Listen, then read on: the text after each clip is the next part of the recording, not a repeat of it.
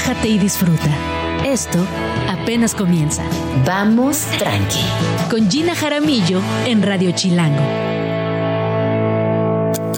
Suena tu despertador, un nuevo día comienza. Apagas la alarma, vuelves a abrir los ojos, ya pasó media hora. Vas tarde. Te lavas los dientes mientras te bañas, pones café y te vistas en friega. Te tiras el café encima. X, al rato se seca. Sin darte cuenta, ya estás en la calle. La ciudad te recibe entre pajaritos y bocinazos. Corres al metro. Vas tarde.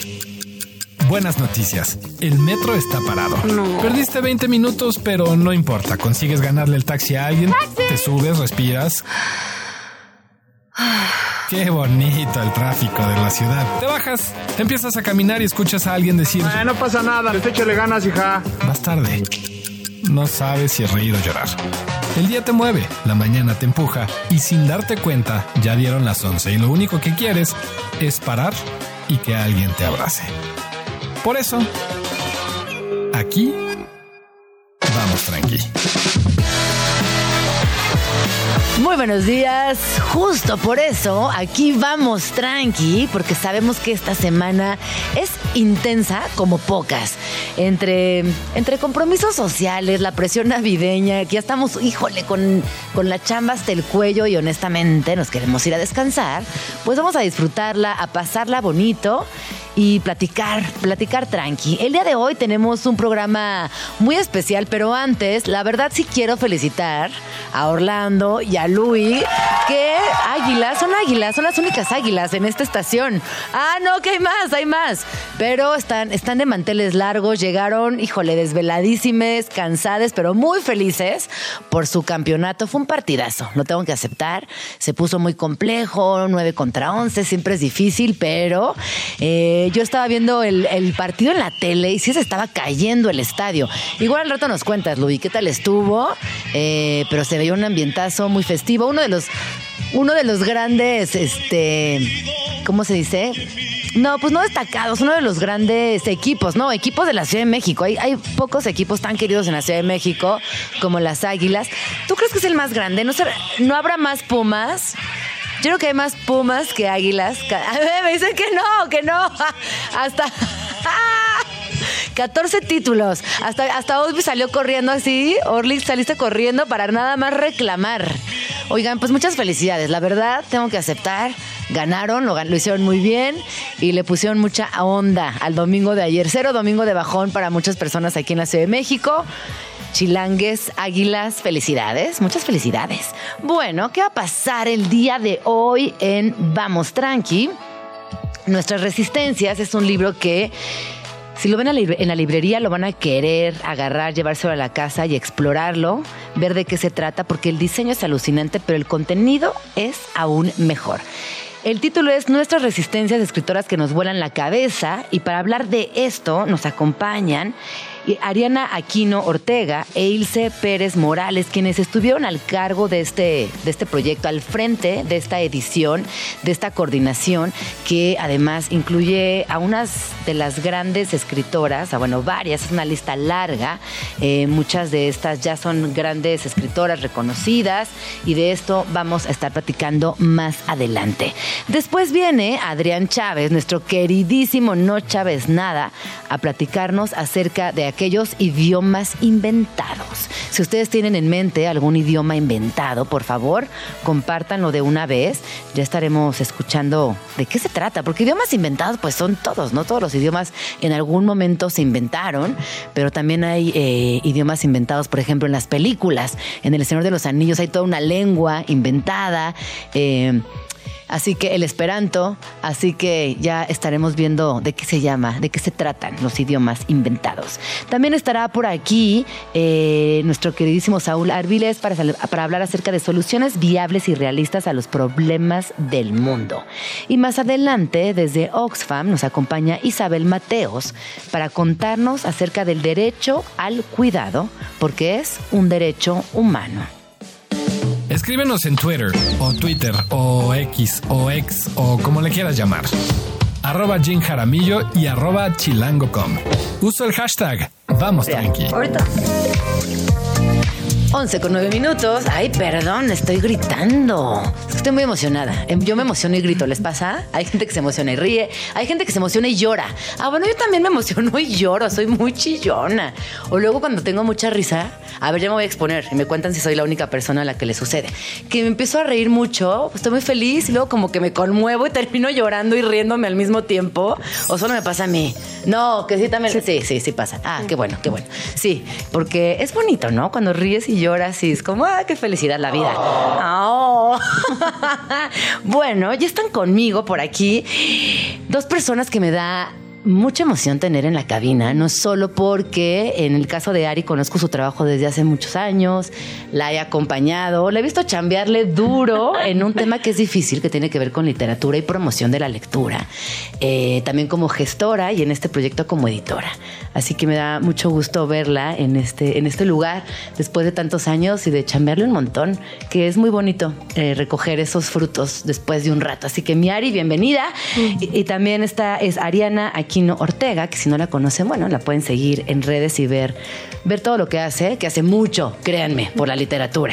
Y también está por aquí Ilse Pérez Morales. Eh, juntas compilaron y editaron este librazo que se llama Nuestras Resistencias, escritoras que nos vuelan la cabeza, publicado por Lo que leo. Bienvenidas, chicas, ¿cómo están? Muchísimas gracias por el espacio, Gina. No sabes qué lindo sentimos de estar aquí. Muchas gracias, sí, muy contentas. Muy contentas, ¿no? A ver, vamos a empezar. eh, híjole, ¿por dónde le entramos a este libro? Creo que hablar de resistencias sería lo primero y me parece que con eso podemos arrancar para entender este proyecto que contiene muchas, muchas cosas que tienen que ver, sí, con feminismos, con actualidad, con generaciones distintas que están leyendo, con escritoras que ya no están.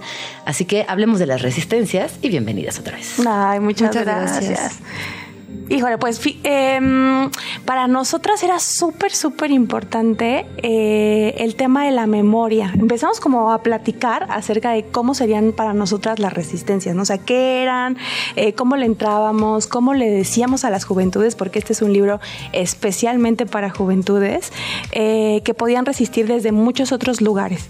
Entonces pensábamos, ay, ¿cómo? ¿Cómo, cómo le haremos, no? Y nos dimos cuenta que una de las maneras más fuertes para nosotras de resistir era la memoria.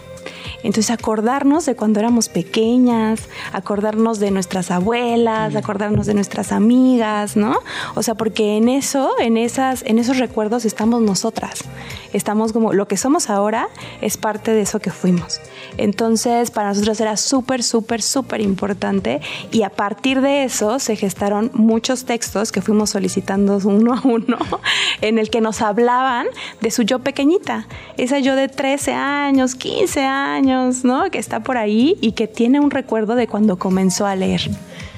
Ilse, ¿tú qué piensas al respecto? Sí, justo. Justo también queríamos hacer este pasar por la memoria a través de, o sea, para que no se nos olvidaran nuestras ancestras, como dice Jasmina, nuestras ancestras de, de las letras, nuestras ancestras que no solo son las que escribieron y las que conocemos como Sor Juana, ¿no? Rosario Castellanos, Elena Garro, pero también las ancestras que están en las leyendas, las ancestras que están este como María Sabina, por ejemplo. Que Yasna ya habla de María Sabina y Yolanda Segura habla de Sor Juana. Exacto. Y amb- ambas hablan de cómo tuvieron ese primer encuentro. En el caso de Yolanda es muy detallista, como siempre. Y entonces estaba en la casa y encontré este libro y lo, era de mi papá. Y no, como que vamos acompañándola en ese encuentro con Sor Juana desde su propia memoria. Pero también me gusta mucho lo que hace Yasna ya, donde ella eh, justo eh, nos dice, cito.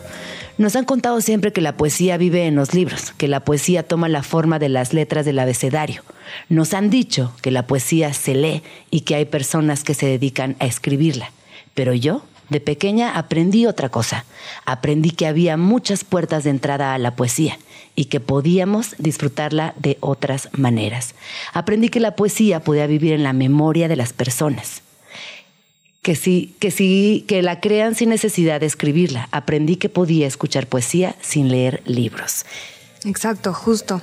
Justo lo que queríamos, ampliar ese concepto de, de lectura, de literatura, ampliarlo y poner cosas, este, poner sobre la mesa las palabras de lo que decía Ari, de nuestras amigas, de nuestras ancestras, de, de las de las leyendas que nos contaban nuestras abuelas. Oye, ¿y quiénes fueron estas amigas? Que qué bárbaras, oigan, qué amigas, qué amigas.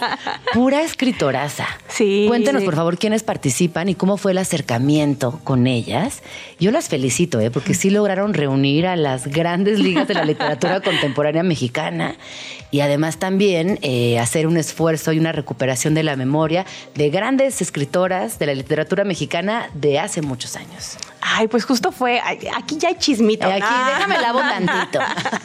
No, porque fue muy lindo. O sea, fue, a ver, o sea, ¿a ti quién te gusta cómo escribe? ¿Y cuáles son los temas que aborda cada una, no? O sea, como que empezamos un poco a preguntarnos esto y hicimos una wishlist, así.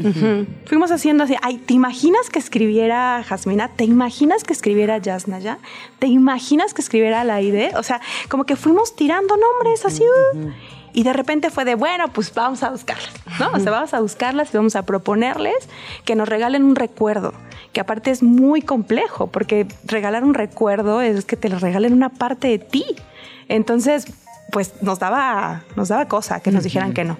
Entonces, pues nada, las fuimos buscando una a una y la verdad la respuesta fue increíble. O sea, realmente nuestro wish list se hizo realidad. O sea, sí. Si quieres, eh, cuéntanos quiénes, quiénes aparecen por aquí. Ay, pues eh, está, a ver, está Andrea Chapela, está Ancira. Barrera, está Lola, Dalia de la Cerda, está Laide Ventura, está Yasnaya, Isabel Zapata, está, ay, Aquí. Clio Mendoza, está Yolanda Na- Segura. está Nadia López Nadia López García.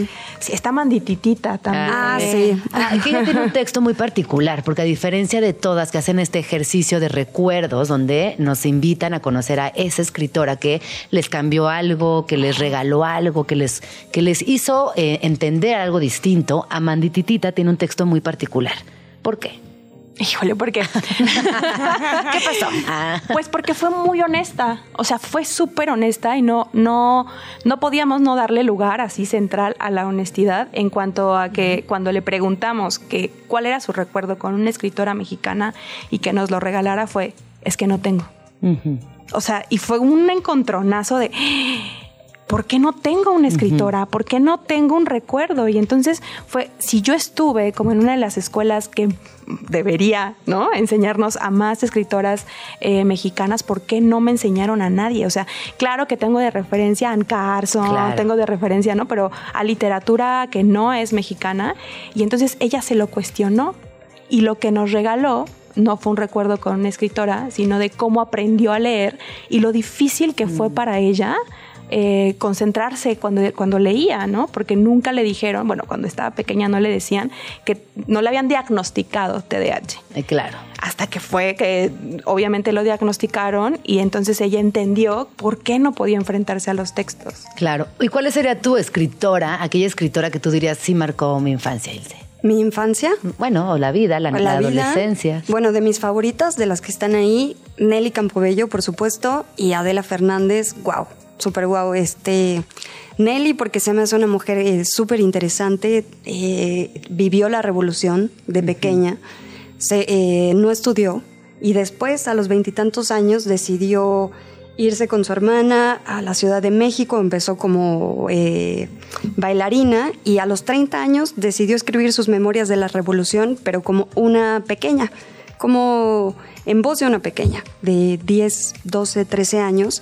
Y eso me parece súper admirable. Además que fue la única mu- mujer que escribió sobre la revolución, teniendo tantas plumas masculinas y pensando que solo la, lo- la revolución podía ser escrita en masculino, ¿no? Entonces, Claro. La sí. adoro. ¿Y tú?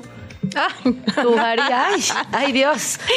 Eh, no, a ver, si yo tengo que elegir, o sea, sería Amparo Dávila, pero ahí va la confesión, o sea, eh, si bien yo a, a todas estas autoras las fui leyendo de a poquito, tampoco es que yo a mis 13 años, 14 años comenzara a leerlas a Claro, ellas sí. específicamente, ¿no? O sea, Sor Juana, porque me pasó igual que a Yolanda, que me la metieron en la, en la escuela y estuvo increíble.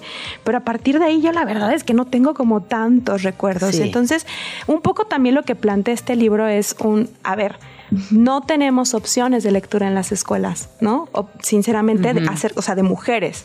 Por lo menos no las tuvimos. No, y tenemos una clase que se llama Literatura 1 en cuarto de prepa. Ya sé. antes de eso hay español y hay fragmentos y hay como un acompañamiento literario bastante vago, pero literatura uno es en la prepa. Exacto. Y, si no escoges, eh, eh, ¿cómo se llama la sección 4? Ah, sí, área la 4. área cuatro, sí. Sección 4, si no escoges área 4, ya no hay literatura tampoco. Entonces sí tienes que aferrarte a buscar esos caminos para, para encontrarlo. Aquí lo que nosotras pensamos es que esto es como un regalo para las chicas, porque juntas hay. Sí. O sea, tener esto a las y el manos. diseño, por favor hablemos del diseño, porque una cosa es el libro que te, que te encarga la maestra en literatura 1 y este librazo que tiene un diseño espectacular, que tiene contrastes en tonos fosforescentes, que tiene un diseño increíble que acompaña con un póster.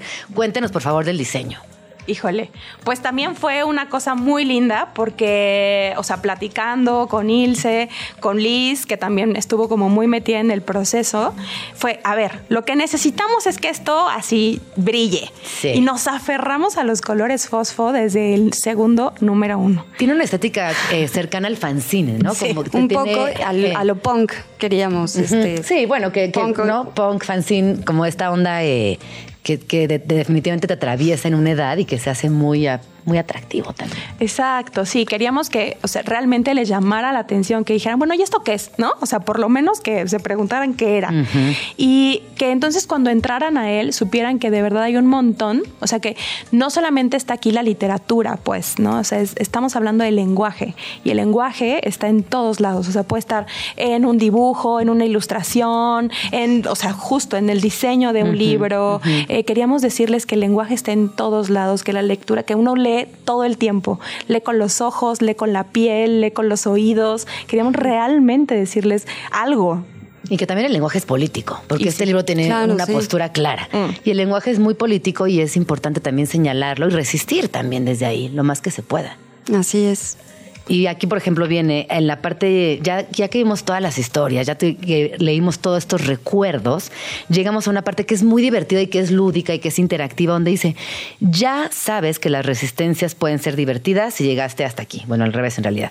Y eh, empezamos a ver Yo Resisto y páginas en blanco también para que las Lo personas intervengan. que lo lean intervengan y vienen las eh, biografías de todas las personas que participaron, pero luego hay una parte increíble que es este, pues, ¿qué sería? Una... Como un esquema donde viene el, el equipo, donde estamos todas Ajá. las mujeres que participamos. Ah, que está hecho solamente por mujeres, además. Solamente a ver, cuéntenos también de esto.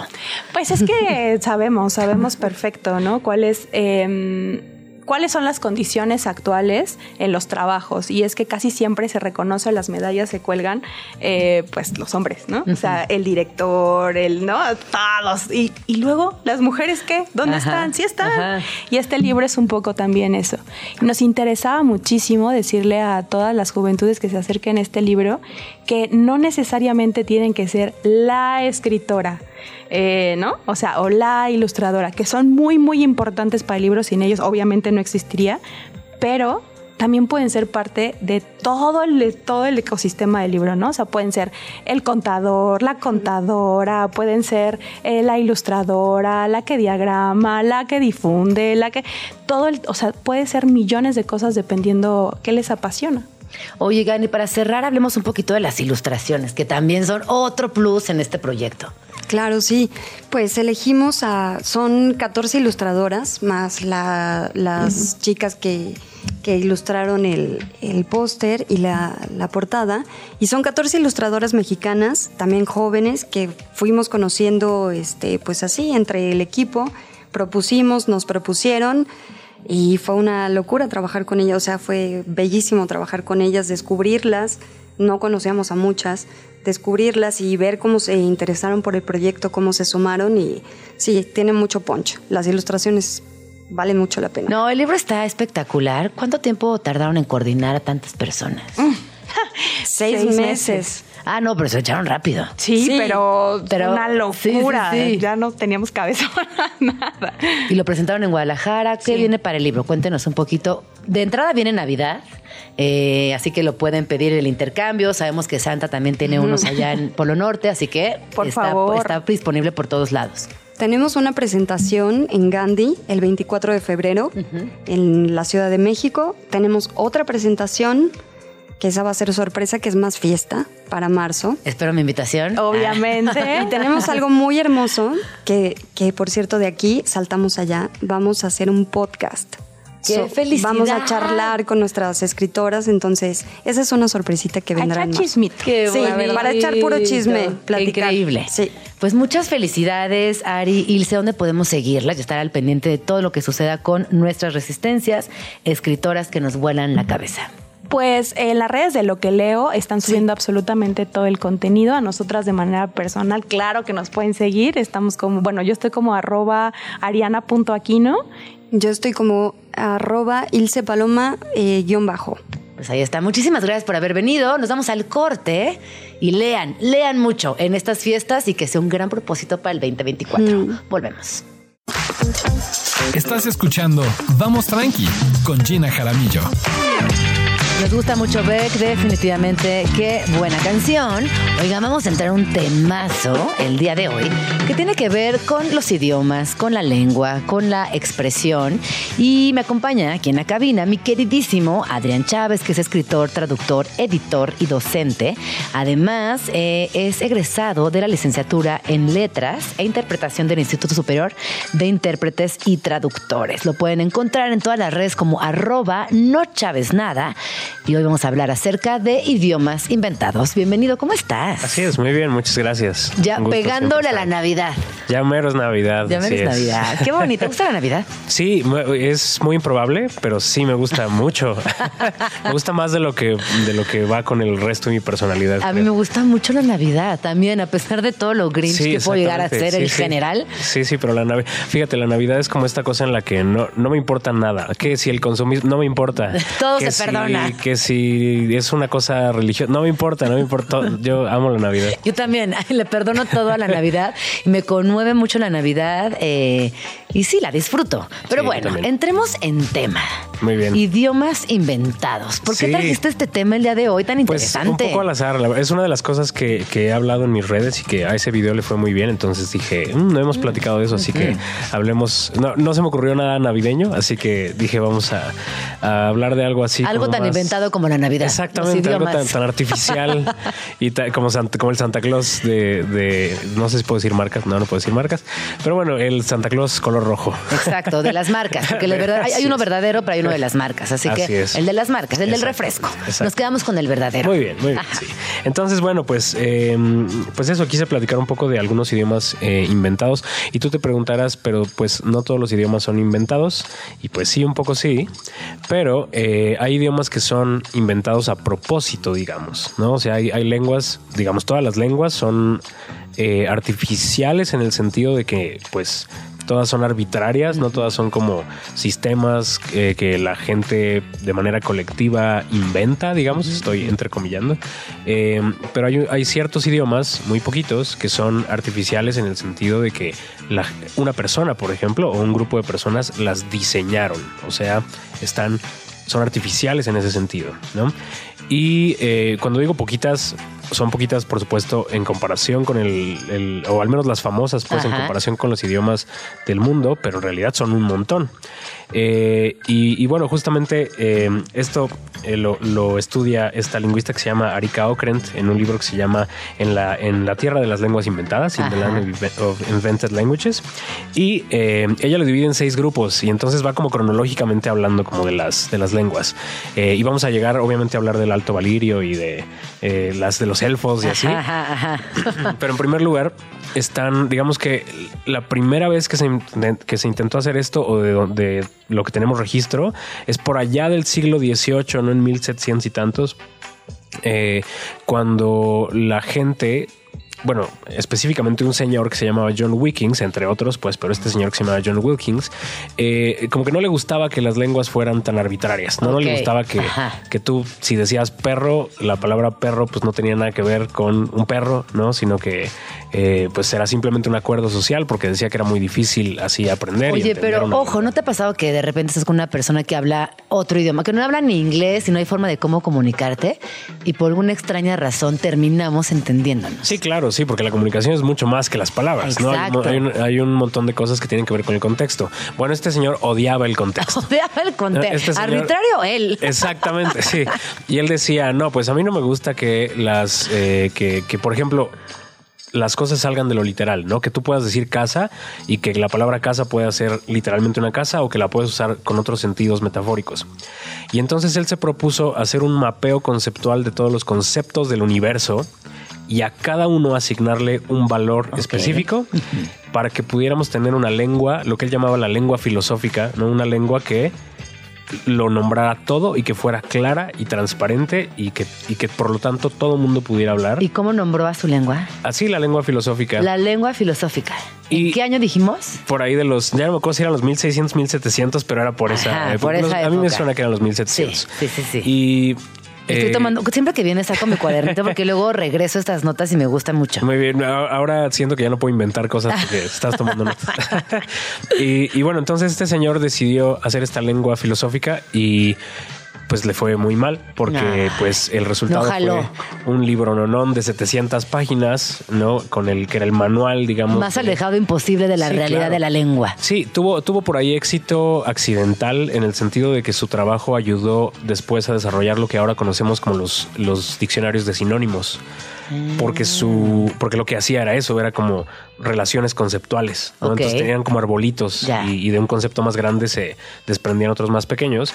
Pero en realidad, ya viéndolo desde la, desde la modernidad, pues en realidad su supuesto mapeo conceptual era en realidad un mapeo de cómo pensaba la gente de ese siglo. ¿no? No Claro, tanto sí, de- sí, de- sí. Del, del universo en, eh, de manera objetiva. Bueno, que un poco también las lenguas, bueno, lo sabemos, por ejemplo, el inglés es muy fuerte en Occidente, porque de alguna manera es la lengua que nos llega, nos lleva a comunicar a esta parte del mundo, pero eh, siempre tiende, ¿no? Como a describir un poco el contexto histórico y social de la época. Sí, sí, por lo general, al menos en términos lingüísticos, lo que asumimos como objetivo suele ser más bien subjetivo de una época. ¿no? Claro. Subjetivo compartido. ¿no? Sí. No, quiero decir, no quiero usar palabras como una construcción intersubjetiva y tal, porque luego me van a funar en redes, pero pues un poco sí.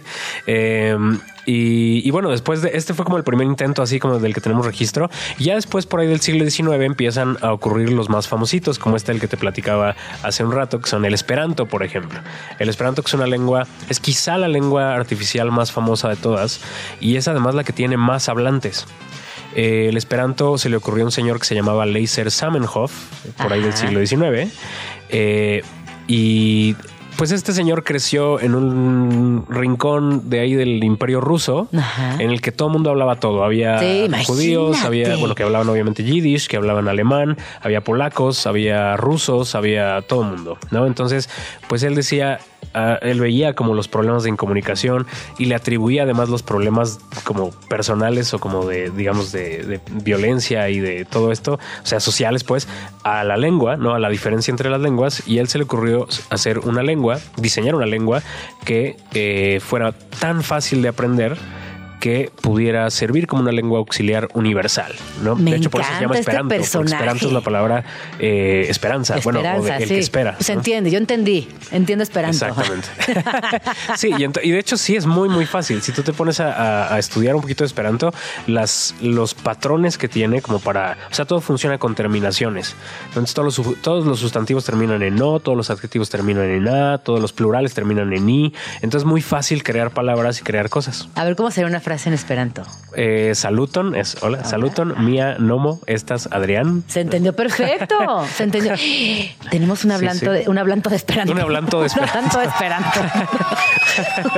Pues sí, y, y sí es muy fácil. Hoy en día la verdad es que también el Esperanto ya tiene sus críticas, ¿no? Hay gente que dice, nada, es una lengua no solo fácil, sino eh, simplona, ¿no? Ajá. Ay, Como- no, pero es lo que necesitamos, inventada. porque menos es más. Sí, claro, pero, pero cumple su función en ese Ajá. sentido.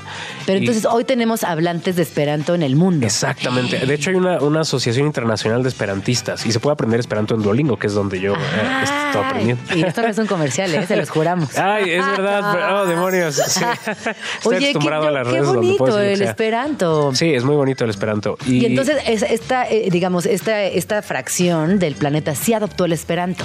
Pues más o menos, en realidad, o, o sea, como lengua universal, pues fracasó, obviamente, porque, pues, si no, pues todos hablaríamos esperanto. Claro. Pero eh, como sí es muy fácil de aprender y como además tenía eh, un elemento filosófico como Ajá. de paz mundial y de esperanza y así, pues mucha gente lo adoptó y a la fecha mucha gente le gusta como la idea del esperanto y hay, te digo, asociaciones de, de esperantistas, eh, hay lugares del planeta, por ejemplo en China, en donde la gente, hay gente que aprende esperanto porque es más fácil comunicarse en esperanto que entre las diversas variantes del chino. Oye, por aquí nos están diciendo que hay cerca de dos millones de personas es. que hablan esperanto en el Sí, sí, mundo. son más o pues menos sí, es un grupo grande. Sí, sí, sí. Os digo, lo que pasa es que están como desperdigadas por el mundo, entonces no es como una, no es como que un país que habla Sí, esperanto. sí, sí, sí, sí. Pero sí, son, son bastantes. Y, y justo, además hay hablantes de esperanto de segunda generación. O sea, hay hablantes nativos Ajá. y hay hablantes nativos de segunda generación. Wow. Hay casos de personas, por ejemplo, que se, no sé, la mamá, hay un caso muy famoso de un músico que su mamá era danesa y su papá era ruso o al revés. Ajá. Y él, obviamente, sus papás pues le enseñaron danés y ruso, pero además a él lo criaron en esperanto. O sea, él desde que era bebé, porque sus papás ambos eran esperantistas, Ajá. y eh, lo criaron desde bebé hablando esperanto. Entonces él es hablante nativo de esperanto y él después tuvo un hijo y a su hijo lo crió también como hablante nativo. Entonces hay hablantes de esperanto nativos de segunda generación. Qué Entonces, increíble. Es la lengua artificial pues más popular, más hablada del mundo. Y tú estás aprendiendo. Me gusta, Sí, es- me yo, yo la verdad por, por gusta. curiosidad, porque me parece un experimento muy lindo. Sí.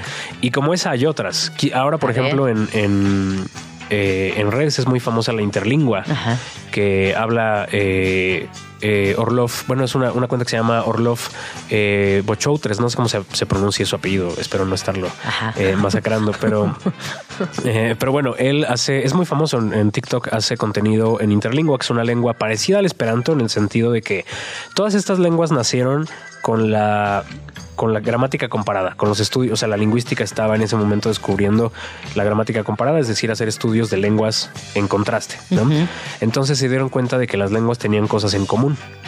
Y por lo tanto empezaron a surgir estas propuestas de utilizar esas cosas que las lenguas tenían en común para diseñar lenguas que fueran comprensibles a hablantes de muchas lenguas.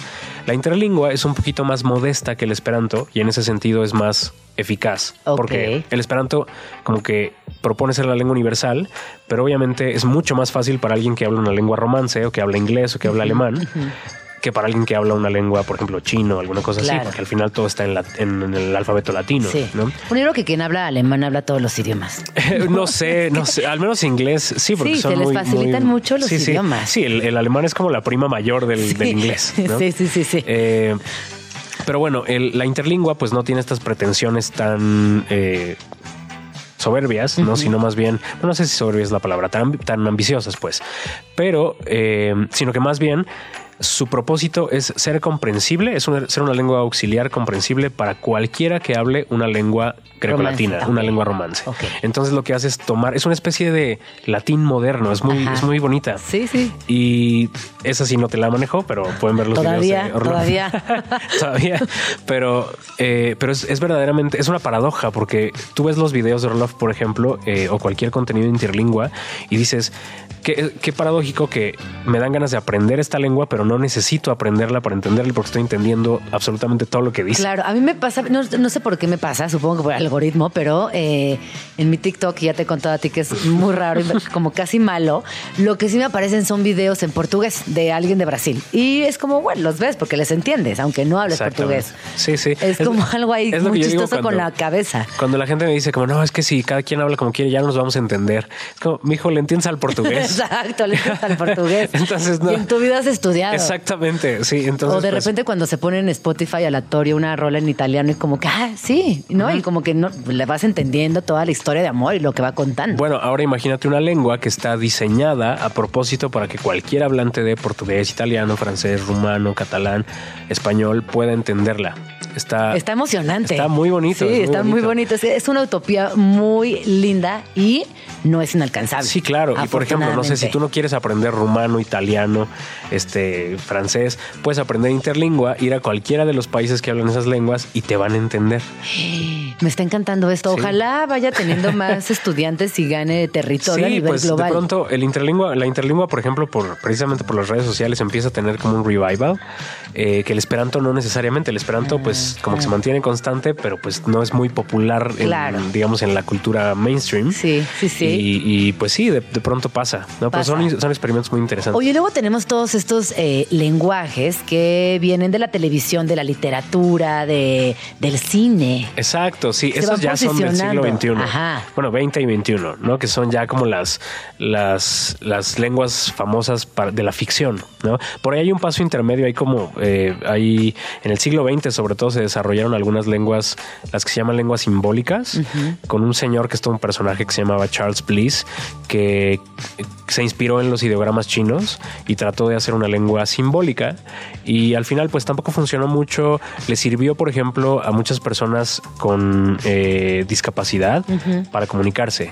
Y hay una historia ahí medio, medio este, perversa ahí. Él, él se enojó mucho con los hospitales que estaban utilizando esta, esta lengua para, eh, para que se comunicara a las personas con discapacidad, con parálisis eh, cerebral eh, parcial y demás. Eh, y él se enojó mucho porque decía que estaban desvirtuando su esfuerzo, Ay. porque el tipo era una persona Sí. despreciable. Sí. Pero, pero bueno, obviamente como lengua universal no funcionó, pero, le, pero sirvió a ciertos fines, a pesar de que, A al- pesar de al, que al enojó. autor no le gustaba. Claro. Y ya después, en el siglo XX, pues ya tenemos estas lenguas, eh, las, las, como las flashy, ¿no? Las flash. como por ejemplo, obviamente todas las lenguas eh, creadas por, por Tolkien para Sí. El Señor de los Anillos. y que gente se tatúa y habla. Y que además comparten. son hermosas. Hermosas. Tolkien, no, no sé, no sé si lo sabías, pero Tolkien escribió El Señor de los Anillos como un pretexto para, para darle un contexto a sus lenguas. O sea, Tolkien era lingüista. Qué antes que genio, nada. ¿no? Sí, claro. Además, ojalá todos los pretextos Ay, nos salieran sí, así. ¿no? exacto. Pero bueno, o sea, él, él, digamos, su, su intención no era como tal, al menos no de inicio, escribir una saga de novelas fantásticas, sino que su intención, bueno, no su intención, más bien él había creado todas estas lenguas.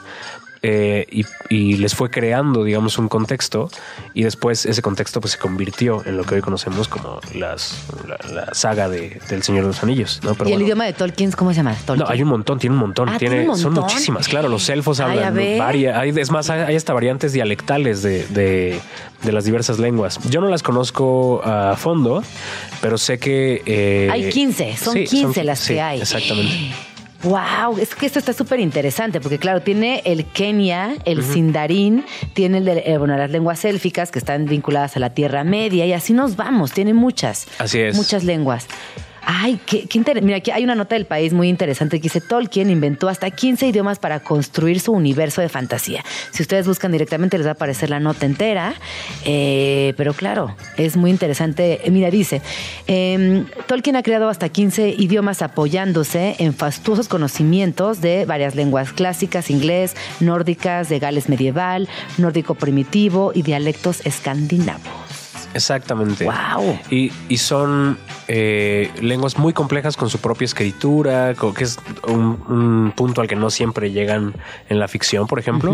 Eh, o al revés, ¿no? Por ejemplo, las de Star Wars que tienen su propia escritura, pero en realidad si, si descifra, o sea, es como un código, en realidad está escrito en inglés, pero Ajá, con un, sí. con un eh, alfabeto, alfabeto entre Sí, comillas, sí, pues, con, un código distinto. Y en el caso de Tolkien, ¿no? En el caso de Tolkien son lenguas propias con su propia Sí, lo de Star. Wars es más un juego. Sí, exactamente, No como tra- sí, traduce este, este símbolo. Sí, sí, es un, contrato de credibilidad Claro. distinto, digamos. Sí, sí, sí. Eh, y herencia de eso, pues son todas las que tenemos hoy en día, por ejemplo, las lenguas que se crearon para Game of Thrones. Ajá. Eh, en ese caso, por ejemplo, fue al revés, ¿no? Primero estaba la serie y a partir de tres palabritas, ¿no? Que estaban en el libro, eh, le pidieron a un lingüista que desarrollara todo, todo un par de idiomas, que son el Dothraki y el, el Alto Valirio, Ajá. para la serie y después las, los spin-offs, por ejemplo, ahora con eh, eh, La Casa del Dragón, en el que hablan mucho más Alto Valirio que en la serie original. Daenerys Targaryen, ¿te acuerdas Sí, cuando sí. salía y se echaba Sí. estos monólogos gigantescos? Increíble. Yo alguna vez hice un video sobre la diferencia, la variación entre cómo dice Dracaris eh, eh, Emilia Clark Ajá. en las primeras Sí. series y cómo lo dice su antecesora en orden cronológico de la serie eh, en, en la nueva, en House of the Dragon. ¿no? Porque, porque hay una diferencia, por ejemplo, la pronunciación de la R. En, digamos, en un alto valirio normativo tendrías que decir ajá. Dracaris. ¿no? Con la R como, como muy este, marcada. Y Emilia Clark pues lo dice de manera bastante más suave, dice una, una- hace una R más suave. Y este, y bueno, obviamente dentro de la ficción se puede ver a muchas cosas. Puede ser simplemente la variación a lo largo de los siglos, puede ser que se suavizó esa R, puede ser simplemente que ella, por ejemplo, no aprendió el idioma Claro. que- de, de hablantes nativos. Pero además ella es un personaje que seguro a ti te fascina porque es multilingüe, ¿no? Totalmente, Ella sí. es como habla todos los idiomas de Game of Thrones, ella los domina y transmite y tiene como una fuerza escénica espectacular. Totalmente.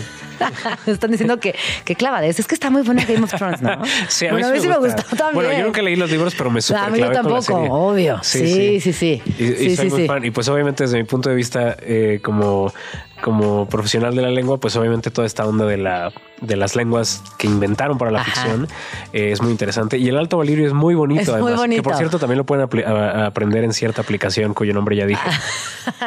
Oye, no, no, rápido más, dos más, dos más, porque no está diciendo que nos tenemos que ir, pero no echa nosotros dos lenguas inventadas. Es que estos temas me encantan.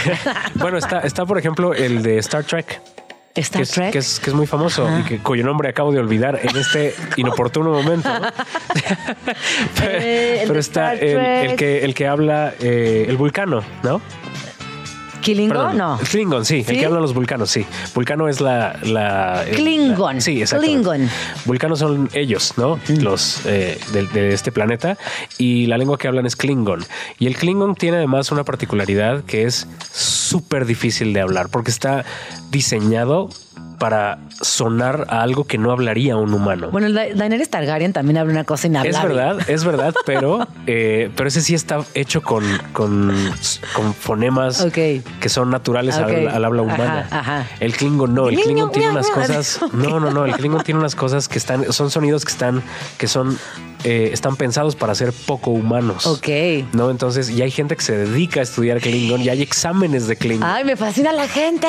Qué chido. Hay como Sí, para todo un poco. ese, ese- a ese nivel de clavadez sí, ahí sí, nada, ya no te Sí, lo sí, manejo. no, no, la- solo llegamos a analizar con lupa el Señor de los Anillos. Sí. No, Game of Thrones, perdón. Game of Thrones, sí. ¿Y cuál otro traes por ahí antes de que nos vayamos? Este, ay, no sé. Bueno, aparte del- Dothar- Dot- El Dothraki. El Dothraki es también una lengua de, ah, de Game of Thrones. Sí, de Game of Thrones, el que Luego, habla. Mondo Shawan, Ese, ese no lo conozco. creado por Luke Besson y Mila Jojovic para el quinto elemento. Ah, mira, es que nunca viste el quinto elemento. Ah, ¿Nunca has visto el quinto Nunca elemento? el quinto elemento, perdón. Dátela en estos días navideños. sí, es eso. alucinante, te va a fascinar y siento que es tema. Muy bien, esperemos que nadie me fune en redes sociales por no haber visto el Pues quinto nos elemento. vamos. Vean el video completo en arroba no chaves nada. Ya está ahí y es un gran video. Muchas gracias por venir a Vamos No, Tranqui. al contrario, gracias a ti. Eh, Agenda Chilango.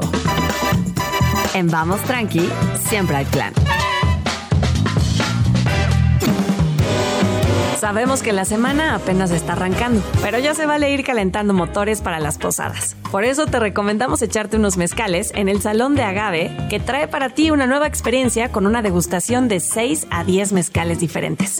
Mientras conoces más sobre el origen y el proceso de producción de la bebida de voz de los expertos. Para más información y reservar tu lugar, visita fiberup.com. Agenda Chilango. Armando Cristeto. La vida, la fiesta. El fotógrafo potosino capturó durante más de 50 años de trayectoria la vida de las comunidades disidentes que se hacían visibles y resisten por medio de sus vínculos afectivos. Puedes ver esta muestra fotográfica en la sala Manuel Álvarez Bravo del Museo de Arte Moderno en el bosque de Chapultepec. Agenda Chilango. ¿Alguna vez te has preguntado de dónde vienen los sueños? Pues en la nueva exposición temporal Sueña, Misión 0030 del Papalote Museo del Niño, tú y tus pequeños podrán encontrar la respuesta. A través de ocho misiones secretas podrán entender más sobre el mundo del sueño y la importancia del descanso. Pasa una tarde divertida en compañía de tus hijos, hijas, primos, primas, sobrinos, sobrinas y con quien quieras. Consulta costos y horarios en las redes del Papalote Museo del Niño. Agenda Chilango. El plan ideal para estas fechas es ir en familia a la romería de los Reyes Magos en el Monumento a la Revolución.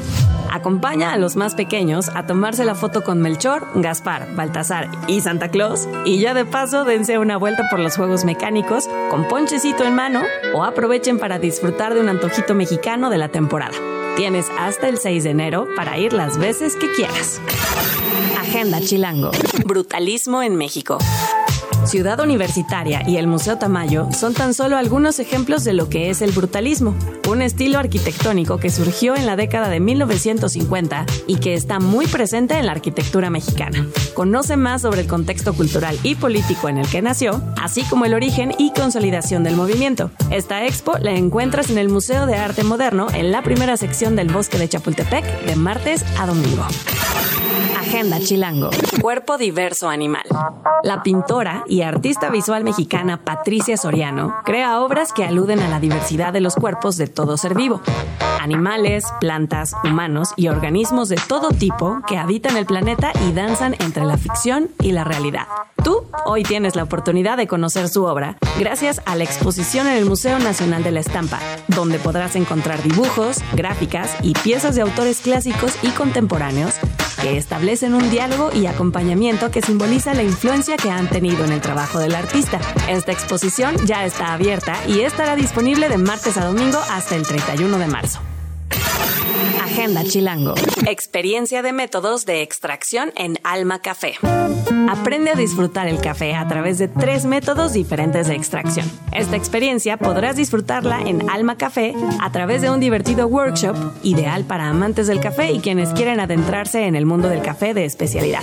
Consigue tus entradas a través de feverup.com.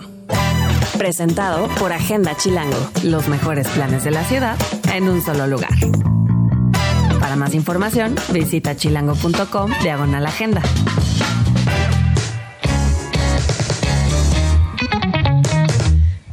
12 con 4 minutos, ya estamos aquí de regreso con una de nuestras secciones favoritas, donde hablamos de temas que nos importan, que además atraviesan básicamente a todo el universo y que nos cuesta trabajo entender o a veces no sabemos por dónde entrarle para hablar de soluciones viables y realistas a los problemas del mundo. Me acompaña el día de hoy Saúl Alvidres Ruiz, quien es activista y documentalista, además de colaborador de Vamos Tranqui. Bienvenido, Saúl, ¿cómo estás?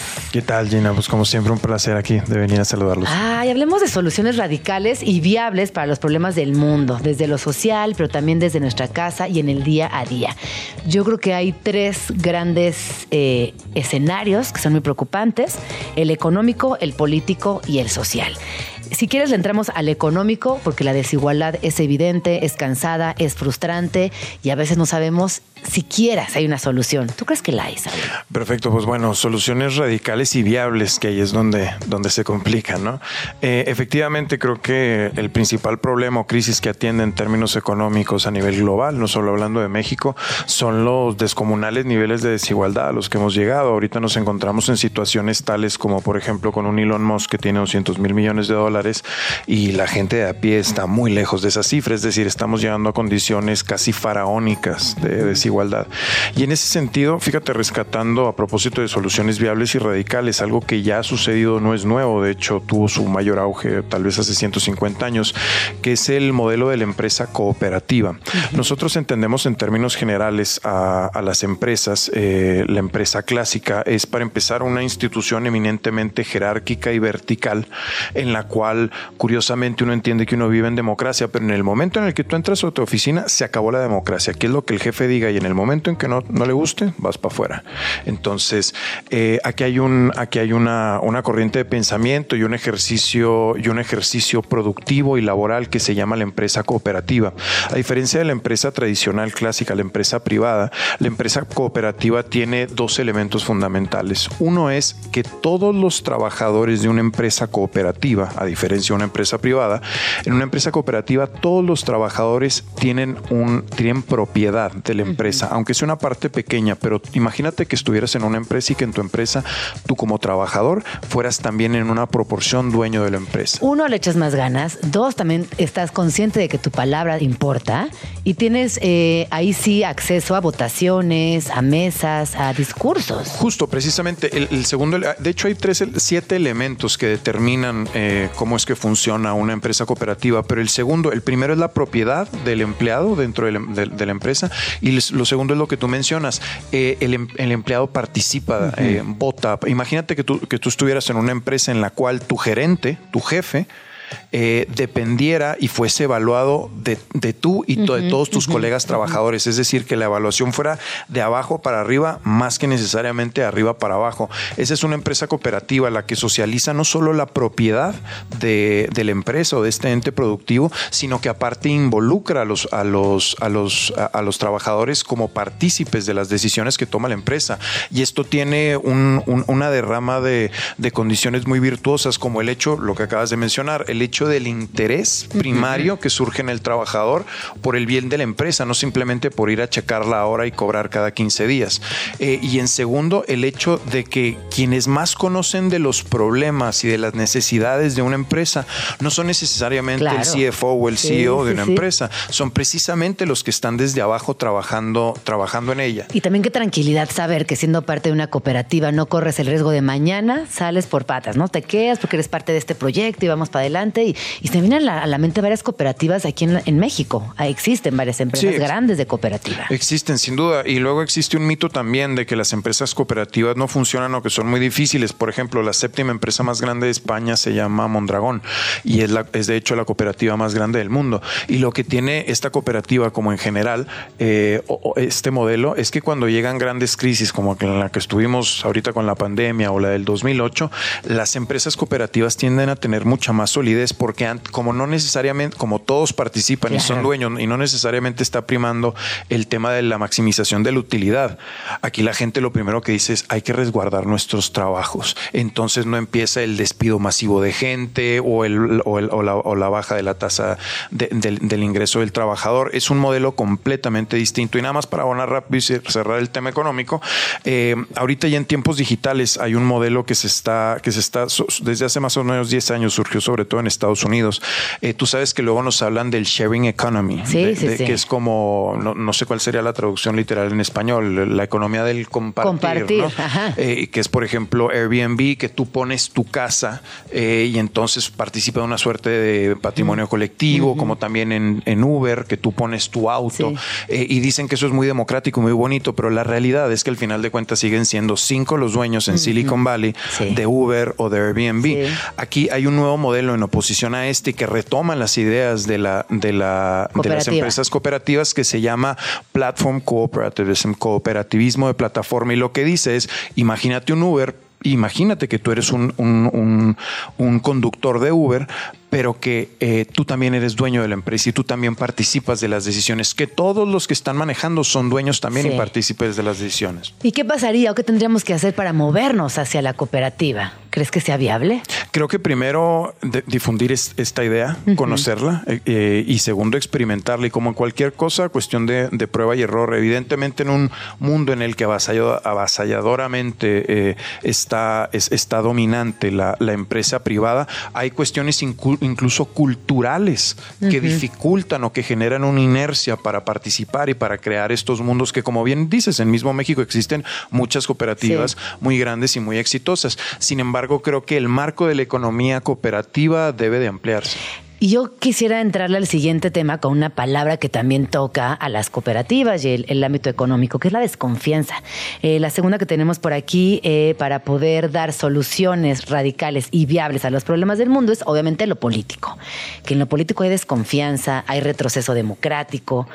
¿Hay solución, Saúl? Yo creo, yo creo que sí, de nuevo, así como en el concepto cooperativista, eh, atiende la participación de la gente. Mira, nosotros vivimos ahorita en un modelo que se llama democracia representativa, que básicamente lo que dice es que, y yo lo pondría entre comillas, porque en este momento de la economía, de la democracia, de, la, de la comunicación digital, insisto, esto se pondría, ese argumento se pondría entre comillas, y es que en sociedades muy grandes, eh, como no puede todo el mundo estar participando permanentemente, insisto, esto es un un, concepto que se generó antes de la revolución digital y de la comunicación, la era de la comunicación, se dice, bueno, pues vamos a poner una persona que represente los intereses y los proyectos de todo mundo y entonces la gente vota por otras personas, ¿no? Esa es la democracia representativa. Tú participas en términos de que otra persona te representa. Eso evidentemente diluye tu mm, poder de una manera mm. tremenda porque vas a estar votando cada tres o seis años quien define todo lo demás. Lo anula, de hecho. Exactamente, lo anula. Termina siendo una ficción. No es cierto que vivimos en democracia.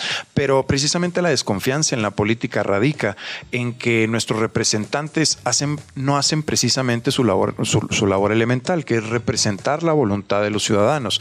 Es de hecho la excepción a la regla el hecho de que la opinión pública y las políticas públicas coincidan. Entonces es de ahí que deviene esta, esta tremenda, tremenda crisis de representatividad y, y particularmente de confianza en aquellos que nos representan y en las instituciones que funcionan de esta manera. Entonces, ¿cuál es la, la manera más lógica de recobrar la confianza y sobre todo de que se ejecute la voluntad, la voluntad popular y la voluntad de la gente en las políticas públicas, pues que la gente participe de las decisiones. Claro, porque es como decir, no, es que si este, este gobierno o este partido, pues bueno, participemos, seamos parte de esa toma de decisiones. Y existen también de hace mucho tiempo, eh, existen también instituciones y elementos como se llama el referéndum, como se llama el plebiscito, como se llaman, por ejemplo, los presupuestos participativos, en el cual un gobernante te dice, oye, miren, este distrito o en esta colonia, nosotros tenemos un presupuesto de tanto, vamos a decidir entre todos los colonos qué hacer con él. O por ejemplo, oye, vamos a hacer una presa en tal lugar de la ciudad o mejor hacemos una industria no sé qué diantres. No, ah, bueno, pues vamos a poner a la gente a que decida. O sabes qué, ya no estamos de acuerdo en, cómo nos está representando este funcionario, vamos a votar si lo sacamos o se queda.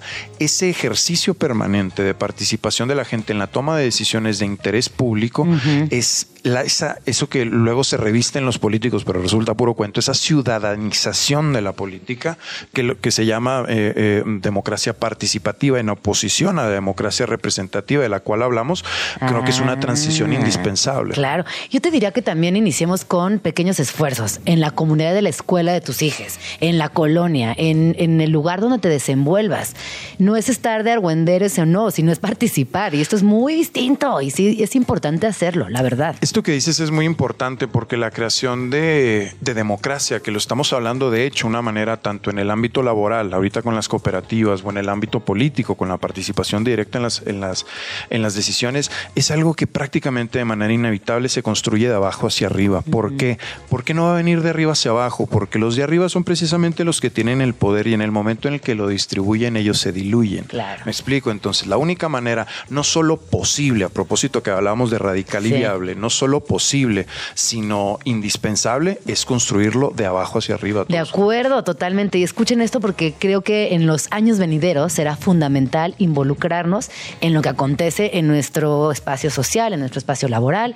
Y por último, eh, tenemos el social, hablando de espacios sociales, que ahí también eh, nos encontramos con un momento de infelicidad, de cosas que, hoy construyen hacia, hacia, hacia lo negativo, te diría. Sí, eh, nosotros, yo a veces digo que la principal pandemia del siglo XXI es precisamente la depresión. Mm. Eh, vemos como en términos generales la gran mayoría de la gente, y yo procuro regularmente estar hablando con gente más joven que yo eh, sobre todo este tipo de cuestiones, y me doy cuenta que en general la gente vive, y los jóvenes en particular, una situación de, de depresión crónica y particularmente sufriendo ataques de ansiedad de manera casi permanente, lo cual es, es un, no es solo es un tema de salud pública, sino es una, hay, hay aquí un tema filosófico a, re- a revisar de la, de la constitución de nuestras sociedades.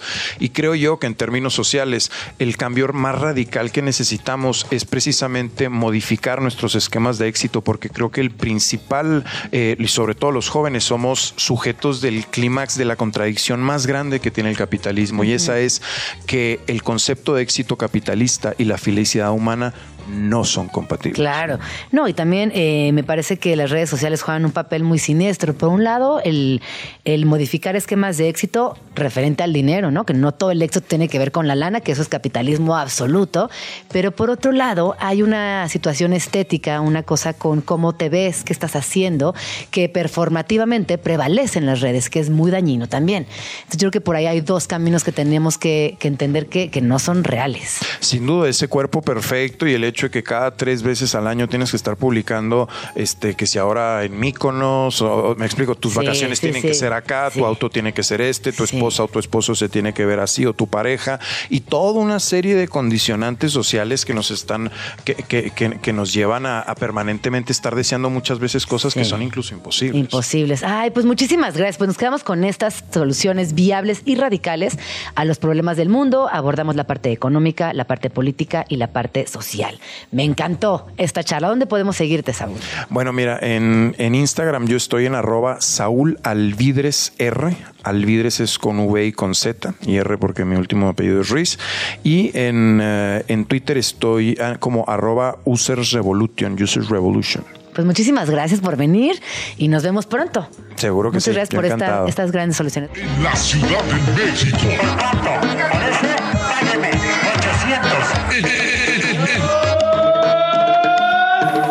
Sonidos de la capital.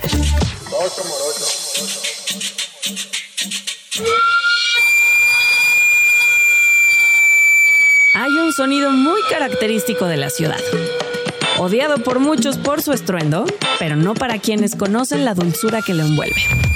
Se trata del camotero, que con ese peculiar zumbido anuncia su llegada en un carrito de lámina galvanizada capaz de resistir altísimas temperaturas, las necesarias para conservar calientes los camotes y plátanos que transporta en su interior. Además, está equipado con un tambo de agua y una chimenea que funcionan como caldera y son necesarios para mantener caliente su contenido. La próxima vez que los escuches, alcánzalos. Te prometemos que no te vas a arrepentir de entrarle a un platanito o un camote calientito preparado con leche condensada. 12 con 32 minutos. Ay, se me antojó un plátano con leche condensada. Qué rico, qué, qué deliciosidad. Como de esas, eh, de esos pósters tan chilangos que siempre caen bien. ¿Y saben también cuál? Los churros rellenos. ¿No? De Coyoacán. Pero también hay en otros lados. Hay en- no, merengue, fíjate que ahí sí no le. No, ¿sabes qué? Tenemos que hacer un especial de esto, porque merengue y gaznate. Sí. Híjole, no sé si merengue y gaznate. Voy a. La verdad, no, no, no tengo que ni pensarlo, no. Yo sé, churro, plátanos, buñuelos, crepas, marquesitas. Uf, sí, deli, ¿cómo no? Bueno, sigamos con el programa del día de hoy. Vamos a entrarle directo al tema de derecho al cuidado y justicia fiscal. Y para esto me acompaña el día de hoy Isabel Mateos, es coordinadora de inversión social para el futuro de Oxfam México, politóloga de formación por el ITAM y actualmente se desempeña como coordinadora de inversión social para el futuro. Su labor concretamente se enfoca en el análisis de presupuesto público con miras a reducir las desigualdades y todo esto lo trabaja desde Oxfam México. Bienvenida, ¿cómo estás Isabel? Hola Gina, muy bien. ¿Y tú? Muy bien, muy contenta de tenerte aquí en la cabina y platicar de este tema que es fundamental. Pero antes quisiera dar un poquito de contexto. Oxfam, en conjunto con otras organizaciones, mandó a la Corte Interamericana de Derechos Humanos, en el marco del 75 aniversario de la Declaración de Derechos Humanos, una iniciativa sobre la discusión de los derechos a los cuidados y la justicia fiscal feminista. Así que explícanos, vamos a aterrizar estas palabras que a veces suenan muy abstractas y que son muy importantes y por eso las vamos a explicar paso a paso el día de hoy en Vamos Tranqui. Sí, pasemos del abogañol a el español Me encanta. diario. Perfecto. Pues primero ¿qué mandamos? Y ahí es este documento que se llama Amicus Curia, que se traduce literalmente a el amigo de la corte. Es un documento que mandan, que mandamos distintas organizaciones como una mano para apoyar a la corte en esta en la corte interamericana, que están discutiendo qué es el derecho al cuidado. Y en este qué es el derecho al cuidado es de qué se trata, de qué va, qué tipo de políticas pueden tener el derecho al cuidado, cómo se cumple un derecho así y qué no. Todo eso, la Corte Interamericana ahorita, por el gobierno de Argentina, se está preguntando, bueno, y que cuando decimos la gente tiene derecho a cuidados es ¿Eso qué significa? Entonces, distintas organizaciones, Oxfam, Fundar, Intersecta, Gire, Genders, entre muchas otras, nos reunimos para poder mandarles este documento que estaba centrado en un punto fundamental, que era más allá de lo que significa el derecho al cuidado, tenemos que preguntarnos cómo se garantizan los derechos. Y ahí es donde entra la parte Ahí de la es donde justicia entra la parte más compleja, porque además en 2023, como recordarán, uno de los temas principales de la agenda feminista y de derechos humanos fueron justamente los cuidados. Y es un tema que me parece que hemos trabajado a lo largo del año muy intensamente, pero hacerlo efectivo es otra cosa. Es otra cosa completamente, porque además estamos cuestionándonos que no solo hablar desde los cuidados, desde las, el reconocerlo, el verlo, el poder hablar que este es un trabajo, que deberíamos de considerar todo el trabajo que se hace tras bambalinas en los hogares. Y para que está poder- dado, por- de hecho, ay sí, que Lo la más abuela se encargue, que la invisibilizado. tía se encargue, que mi hija se haga cargo, es como, híjole, no. Sí, y lo más invisibilizado, lo menos remunerado, lo más dado por hecho, pero que además tenemos que cuestionarnos cómo, si eso lo reconocemos como un derecho, ¿eso qué significa para el Estado? ¿Y quién se hace cargo? Y quién se hace Claro. cargo. Y ahí entra una palabra, otra de estas palabras muy rimbombantes, pero que adoro, que es corresponsabilidad estatal, que es que el Estado tiene responsabilidad también en proveer los cuidados. Claro. Es coparte, es una parte igual que una familia, igual que toda tu comunidad, también es parte dentro de este entramado de quienes deberían de proveer los cuidados. Y ahí entra lo de la justicia fiscal, que es, ok, si el Estado y el gobierno tienen obligación de dar este derecho, ¿con qué dinero? Exacto. Porque frase mexicana buenísima, como buena chilanga la tengo que decir, que del dicho al hecho hay mucho trecho, Sí. y no podemos negar que no podemos tener derechos fundamentales si no hay dinero para sustentarlos. Carlos Brown, el director de conocimiento y de justicia fiscal en Oxfam, nos decimos a veces que somos aniurquistas porque hay que citar a nuestra gran filósofa cubano-mexicana que las cosas no se dicen, se hacen. Ajá. Y para poder hacerlas es tener dinero público. Y ese dinero público tiene que invertirse en políticas públicas, en servicios, y, tiene que, y tenemos que no solo establecer claramente los parámetros de cómo lo vamos a gastar, eso quiere decir que esté en el presupuesto público de la federación, que esté en el presupuesto público de los estados, que esté también con reglamento de operaciones, este documento que nadie quiere leer nunca en el DOF, no los culpo, nadie quiere leer nunca el DOF, pero objetivamente necesitamos una regla clara de cómo se está gastando el dinero. Y en todo esto es, ¿y de dónde sale ese dinero? Exacto, esa es la gran pregunta, porque además pareciera que nuestros gobernantes, el patriarcado, todo el mundo está en contra de que se reconozcan estos cuidados como un derecho. Hay frases de nuestros gobernantes que continuamente es como, bueno, pero la familia se hace cargo. No. Ya no. No, no solo ya no, pero también es reconocer la larga historia de cómo funciona la economía en el mundo. La verdad es que todo el sistema las, la teoría feminista, y esto es, lo prometo, es este el momento más teórico, más formal que me voy a poner, que establece que hay una limitante entre el área productiva y el área reproductiva de la economía. Esto quiere decir que hay un área que estamos como dentro del mercado, que estamos produciendo, vendiendo servicios, bienes, etcétera, y luego el área reproductiva, que está dedicada a toda la, el área social, a todo lo que tiene que ver con las necesidades de las personas, con asegurar que una persona tenga comida, techo, ropa, que pueda activamente ser parte de lo productivo. Lo que pasa, y esto lleva siendo discutido desde hace mucho, mucho tiempo, es que para que pueda existir el área reproductiva, tiene que haber una persona en casa haciéndose cargo de todas las cosas reproductivas. Y esa, la manera en la que el patriarcado, el capitalismo patriarcal, todo esto ha dicho que no puede, que funciona es negando que las mujeres puedan entrar al trabajo o diciendo esas se tienen que quedar ahí. Entonces, ¿qué pasa? Tenemos dobles, triples jornadas, eres estudiante, trabajadora y al mismo tiempo cuidadora, estás haciendo las tres todo el tiempo, no se te reconocen la mitad de esas, pero al, para colmo estás también trabajando, pero te pagan menos y están pasando todas estas cosas al mismo tiempo en las que las mujeres estamos dedicándoles una más del doble de horas que los hombres a los trabajos de cuidado, no estamos entrando al, al, mercado económico y ejerciendo nuestros derechos económicos y sociales, porque no solo es lo económico, no solo es poder ir a trabajar, también es poder ir a esta, pasar tiempo libre, poder tener tiempo de ocio, poder hacer cosas con, que queramos nosotras, que estamos perdiendo por tener este tiempo. Y ojo, los cuidados no son malos, los cuidados son algo que todas las personas necesitamos, queremos recibir y queremos dar. Por supuesto. Pero tenemos que poderlos dar en, cali en buena calidad y con garantías. Y ahí es donde entra el reconocerlo como un derecho y como un trabajo. Es decir, esto no es un acto de amor. Una maravillosa economista, Silvana Federici, justamente dice, eso que tú llamas amor es trabajo no remunerado.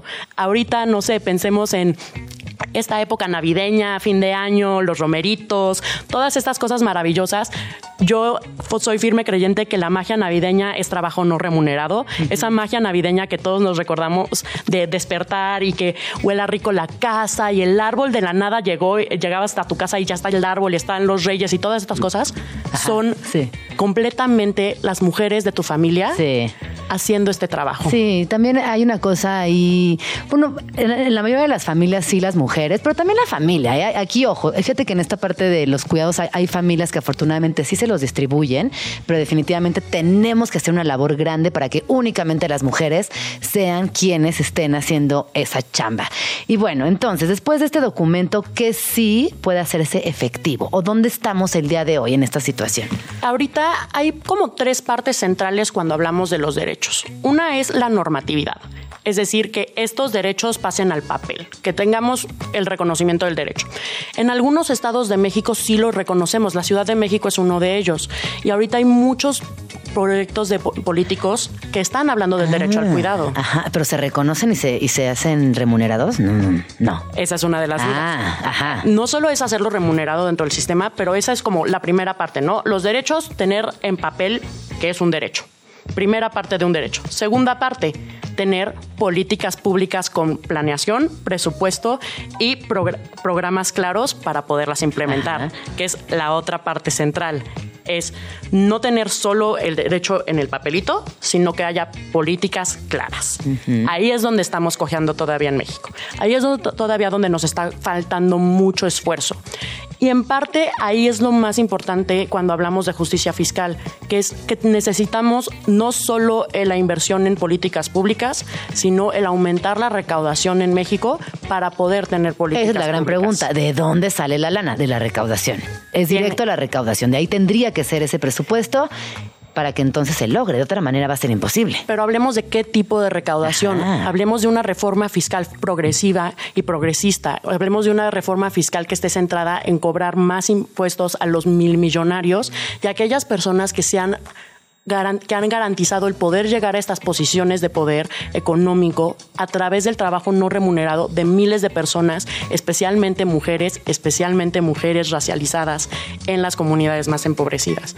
La cadena de cuidados ha guiado a que nosotras, a que las mujeres no puedan ejercer sus derechos, pero que estas mismas personas, estos mil millonarios, tengan la posibilidad de tener estas grandes fortunas. En el documento lo analizamos a mucha más profundidad.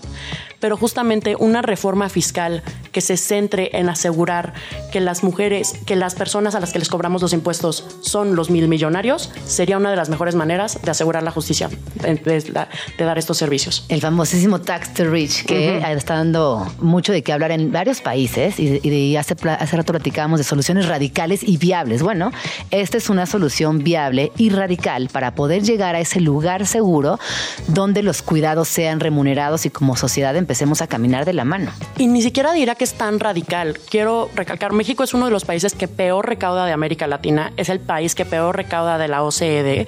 De verdad, no es una propuesta tan radical cuando decimos estamos muy por debajo del promedio Pero de es corresponsable, no es la corresponsabilidad, como también ahí tomarte en serio la recaudación y no estar buscando caminos cortos. No estar buscando caminos cortos, invertir en las cosas que van a asegurar los derechos de las personas y ver que no es sí es una sí es un cambio profundo pero no es un cambio no es un cambio que sea inimaginable, porque de verdad somos el país que peor recauda y podríamos estar recaudando mucho más y asegurando los derechos de muchas más personas. También ahí entra esta, esta, esta como asociación de somos una comunidad eh, y trabajemos en colectividad y si lo podemos hacer y está en nuestras manos, pues hagámoslo.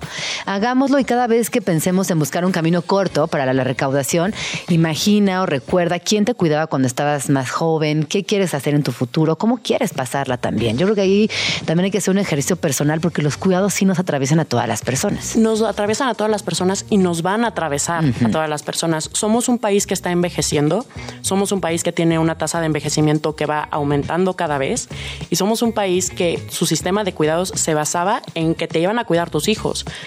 Eso no va a pasar. No puede ser que nuestra generación específicamente no tiene asegurado un sistema de cuidados para la vejez. Y eso viene con mejorar la recaudación pública y mejorar los fondos a futuro para que tengamos esos servicios establecidos en el futuro. Oye, Isa, pero una pregunta. Esto, este tema de la crisis de los cuidados atraviesa a otros países, es, está muy focalizado en México. Cuéntanos un poquito de qué pasa con los cuidados a nivel global. Claro, la crisis de los cuidados, la verdad, se vio muy claramente durante la pandemia. Fue lo más obvio y fue a nivel global. En el momento que tuvimos que cerrar todos los servicios públicos en países que sí los tenían, países que no los tenían, de repente nos enfrentamos a este hecho, ¿no?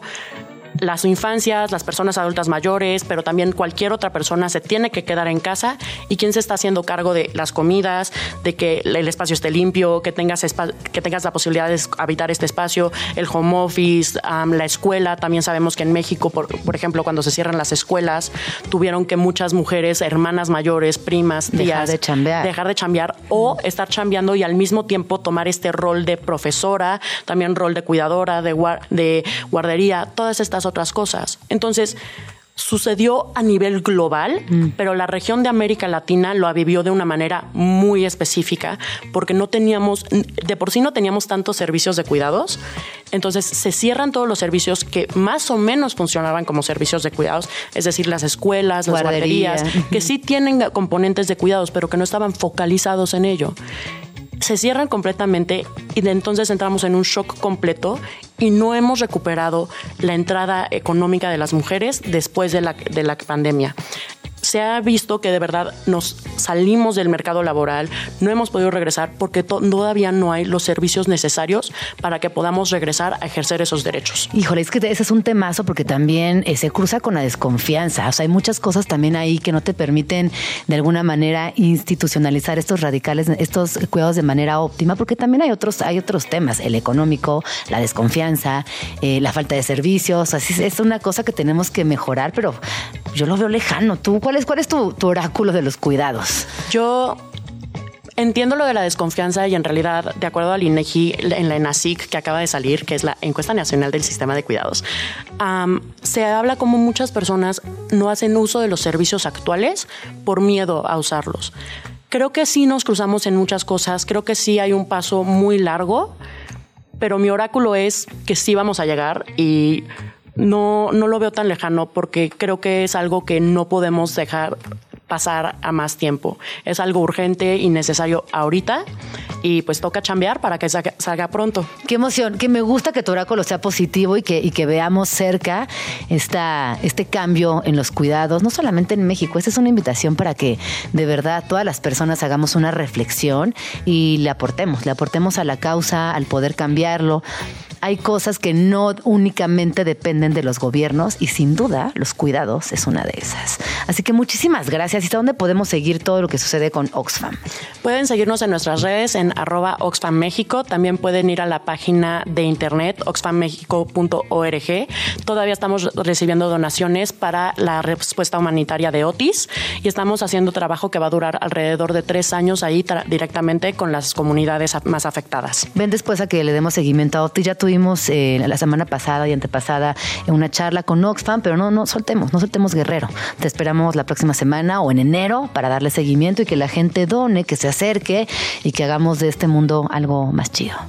Muchísimas gracias, Isa. Isabel Mateos es coordinadora de inversión social para el futuro, Oxfam México, y también es politóloga y bueno, ya nos contó todo acerca del derecho al cuidado y justicia fiscal. Se nos acabó el tiempo el día de hoy en Vamos Tranqui. No puede ser lo rápido que pasó el día. Eh, les recuerdo el título del libro de, de, muy al principio, porque me estaban preguntando ahorita en X.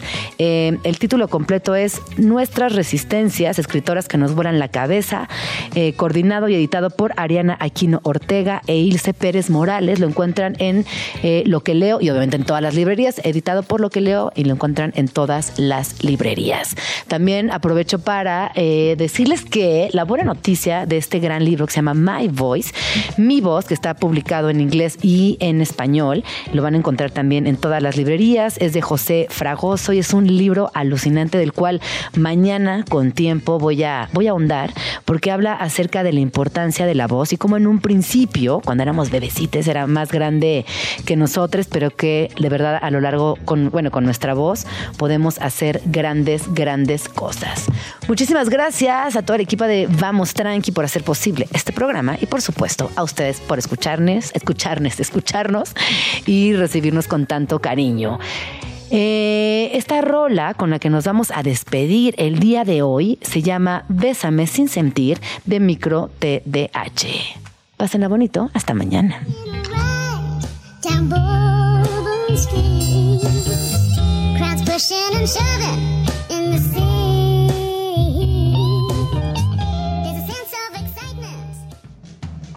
Ya nos vamos, pero nos escuchamos mañana aquí en tu oasis favorito de las mañanas. Vamos tranqui. Con Gina Jaramillo en Radio Chilango.